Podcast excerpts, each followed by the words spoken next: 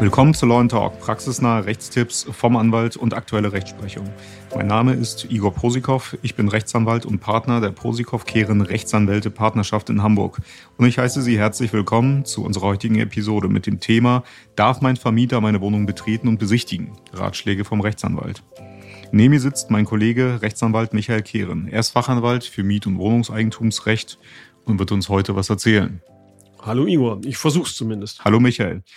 Ja, in der heutigen Folge sprechen wir darüber, wie man sich als Mieter am besten zu verhalten hat, wenn der Vermieter ähm, anmeldet, dass er die Wohnung gern besichtigen möchte oder jemanden mit in die Wohnung bringt oder sich über irgendeinen oder über den Zustand der Wohnung ähm, Überblick verschaffen möchte. Und dazu wirst du uns heute ein bisschen was erzählen. Die allererste Frage hierzu ist natürlich, äh, darf der Vermieter denn die Wohnung einfach so äh, betreten und besichtigen, unter der Voraussetzung, dass man natürlich selbst äh, der Mieter der Wohnung ist und ganz regulär Miete zahlt und, und, und. Darauf kommt die typische Antwort. Es kommt darauf an.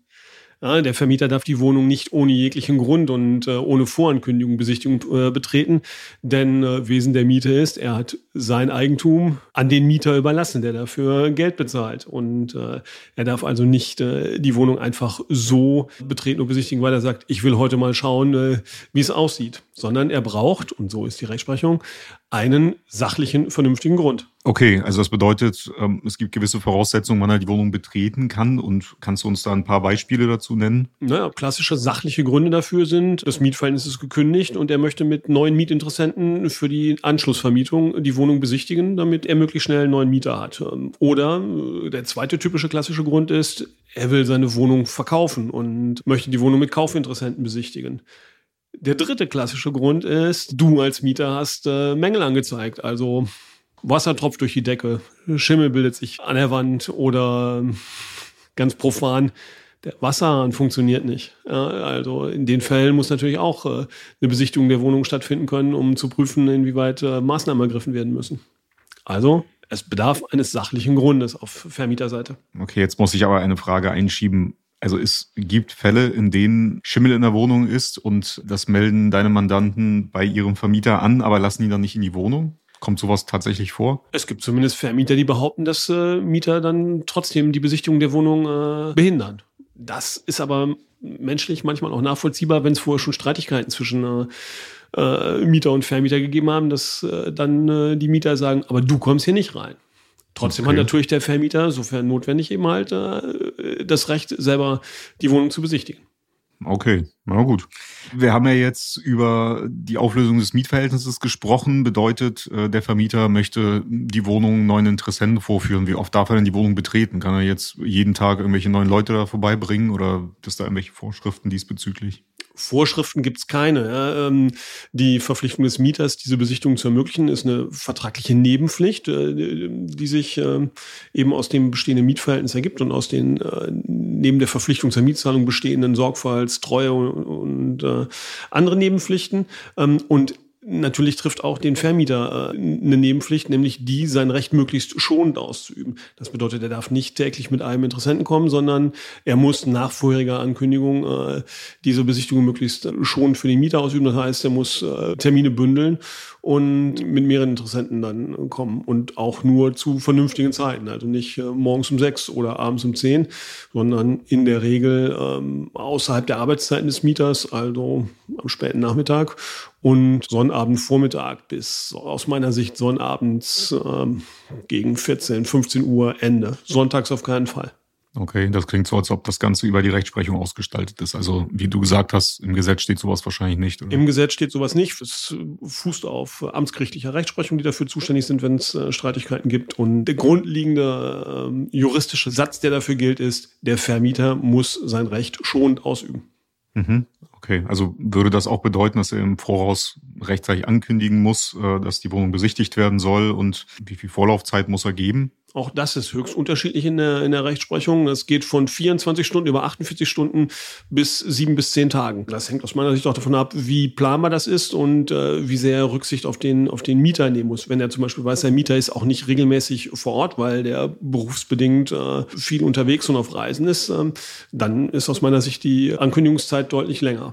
Okay, aber da stellt sich dann die Frage, darf der Vermieter dann theoretisch, sollte er jetzt einen Schlüssel haben, die Wohnung dann zur Besichtigung betreten, wenn man selbst nicht zu Hause ist? Oder? Klares Nein. Ja, die Wohnung ist äh, ein grundrechtlich geschützter Bereich. Artikel 13 schützt äh, die Unverletzlichkeit der Wohnung und äh, da darf der Vermieter, auch wenn er einen Zweitschlüssel hat, nicht einfach rein und Besichtigungen durchführen. Nur mit Zustimmung, mit Wissen und mit Willen des äh, Mieters. Einziger Ausnahmefall, in dem er ohne äh, Zustimmung äh, in die Wohnung darf, ist, wenn es wirklich, wenn Gefahr im Verzug ist. Also Wasser tropft in die Wohnung, der Mieter ist nicht da, er ist auf Reisen, Wasserschaden ist gemeldet, Wasser kommt unter der Wohnungstüre durch, aus irgendwelchen Gründen stinkt es in der Wohnung Gas Geruch, also so, solche Fälle. Dann mhm. muss natürlich äh, gegebenenfalls Zutritt in die Wohnung möglich sein.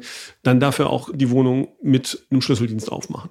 Mhm, okay. Ein Zweitschlüssel, Igor, darf er aus meiner Sicht im Übrigen ohne Wissen und Zustimmung des Mieters gar nicht haben, weil Voraussetzung der Miete ist, dass er sein Besitzrecht an der Wohnung aufgibt und dem Mieter das alleinige Besitzrecht überträgt. Und das bedeutet, die alleinige tatsächliche Herrschaftsgewalt über die Wohnung heißt, es darf kein anderer rein und raus können.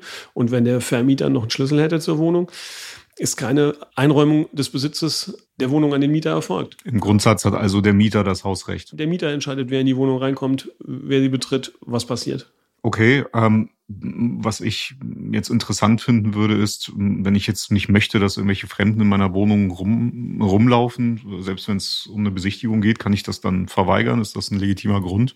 Nein, es, auch da kommt es wieder darauf an. Ähm, das Besichtigungsrecht muss ich dulden und äh, muss auch die Besichtigung durch äh, eben halt Fremde ermöglichen, wenn der Anlass dafür besteht, eben halt durch Nachmietinteressenten oder Kaufinteressenten. Ich darf es nicht verweigern, es sei denn, in meiner Person liegt tatsächlich ein Grund vor, der das Interesse des Vermieters äh, wesentlich überwiegt. Da gab es gerade eine Entscheidung des Bundesgerichtshofs zu, der tatsächlich nochmal klargestellt hat, dass der Vermieter die Wohnung ausschließlich aus sachlichem Grund betreten darf.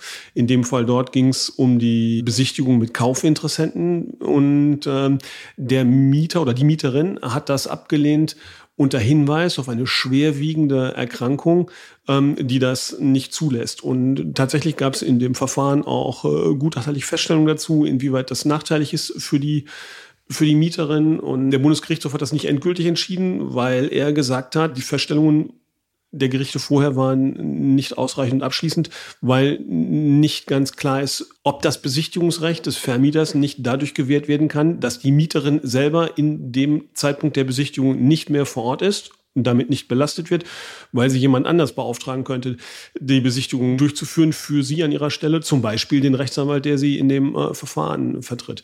Führt im Ergebnis dazu, ähm, es muss schon ein wirklich, wirklich gravierender Grund auf Mieterseite vorliegen, äh, um das Besichtigungsrecht abzuwenden.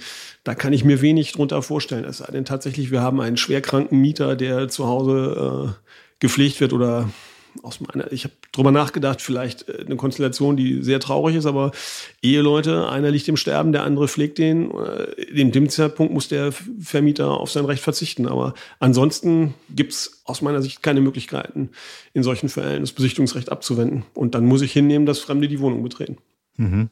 Okay. Und wie viele Fremde dürfen es sein? Also gibt es da Einschränkungen oder darf der Vermieter mir jetzt eine Gruppe von 40 Leuten in so eine Zweizimmerwohnung reinbringen? Ja, auch da sind wir wieder, er muss es schon. Wir sind in Hamburg, ne? vergiss das nicht. Ich ja. weiß, wie das aussieht, aber du weißt auch, dass da die Schlangen um drei Häuserblocks stehen ja, für Besichtigung. Natürlich dürfen 40 Personen nicht gleichzeitig in die Wohnung, das muss schon ausgeübt werden.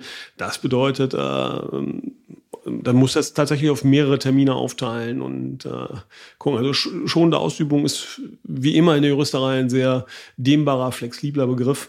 Ähm, aber die Bude voll mit Leuten machen, halte ich jetzt auch nicht für zulässig. Da muss mhm. es äh, gestaffelt werden, dass zwischendurch mal Pause ist auf Mieterseite.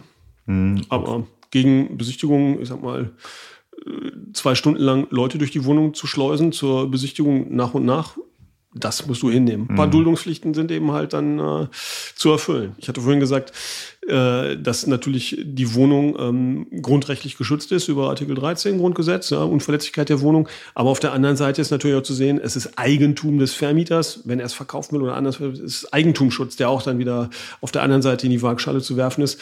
Da gibt es äh, einige Faktoren, die abzuwägen sind gegeneinander. Hast du vielleicht eine Idee, wie man die Privatsphäre dann schützen kann, wenn man sagt, ähm, ich dulde das jetzt aber sehr ungerne, dass, dass fremde Menschen durch meine Wohnung gehen zum Zwecke der Besichtigung. Nein, also was Privatsphäre schützen bedeutet in dem Fall, kann ich nur sagen, äh, man muss es dulden, man sollte seine Wohnung eben, alles, was man für problematisch im Hinblick auf eigene Privatsphäre hält, sollte man vielleicht in dem äh, Moment wegräumen, beseitigen.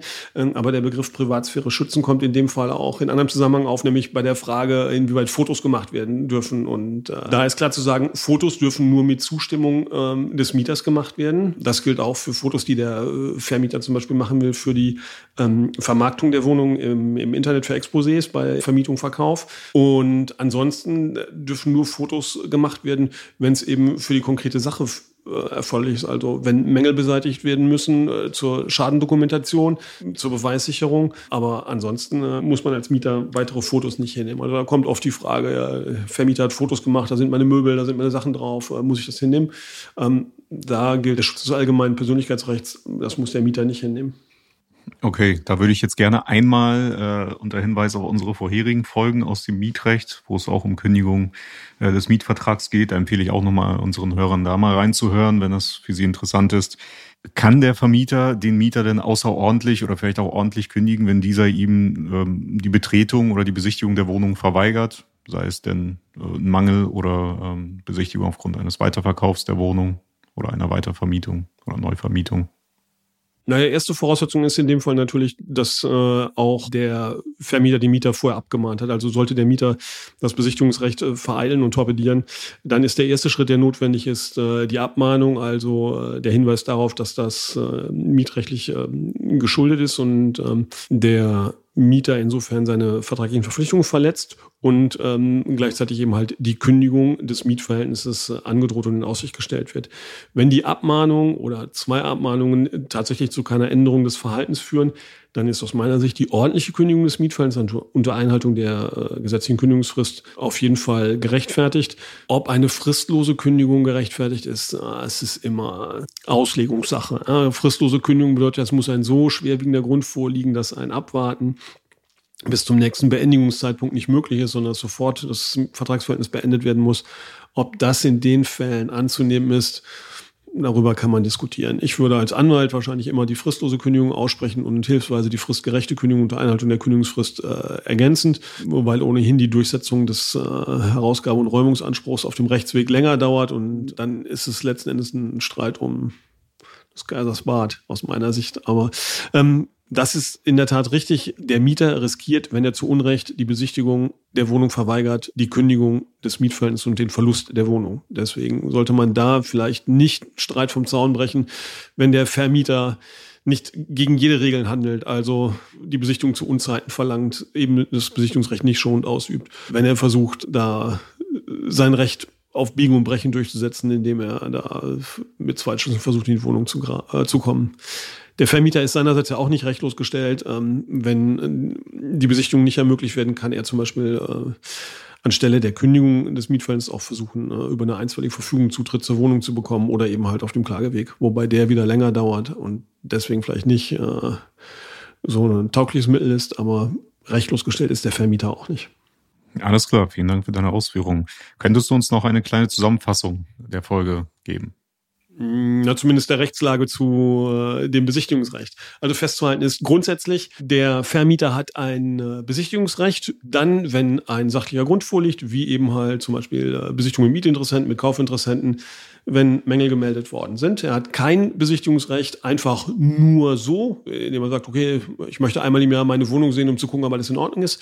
Das ist nach der Rechtsprechung unzulässig, eben wegen des Schutzes der Wohnung. Zweitens, dieses Besichtigungsrecht ist schonend auszuüben. Das heißt, es äh, muss äh, ausreichend vorher angekündigt werden. Irgendwas zwischen 24 Stunden vorher und einer Woche vorher. Es darf nur zu vernünftigen Zeiten ausgeübt werden. In der Regel werktags äh, außerhalb der Arbeitszeiten des, äh, des Mieters und sonnabends bis 14, 15 Uhr. Sonntags auf keinen Fall. Ähm, Fotos sind nicht erlaubt. Und äh, der Mieter sollte nach Möglichkeit dieses Besichtigungsrecht äh, durchführen lassen, ermöglichen, äh, um keine Kündigung des Mietverhältnisses oder einstweilige Verfügung zu riskieren. Alles klar, vielen Dank für die spannenden Ausführungen. Äh, wenn Sie ein Problem zum Thema Mietrecht haben, dann können Sie uns natürlich kontaktieren. Wir unterstützen Sie sehr gern, äh, wo wir können. Im Übrigen würden wir uns sehr freuen, wenn Sie unseren Podcast in Ihrer Podcast-App abonnieren äh, und uns auf iTunes und Spotify bewerten. Das hilft uns in der Regel sehr weiter. Wenn Sie irgendwelche Themen haben, die Sie interessieren, können Sie uns auch gerne eine E-Mail an kontakt at lawandtalk.de schreiben. Vielen Dank, dass Sie diese Folge angehört haben. Wir hören uns in der nächsten Folge. Bis gleich. Bis dahin.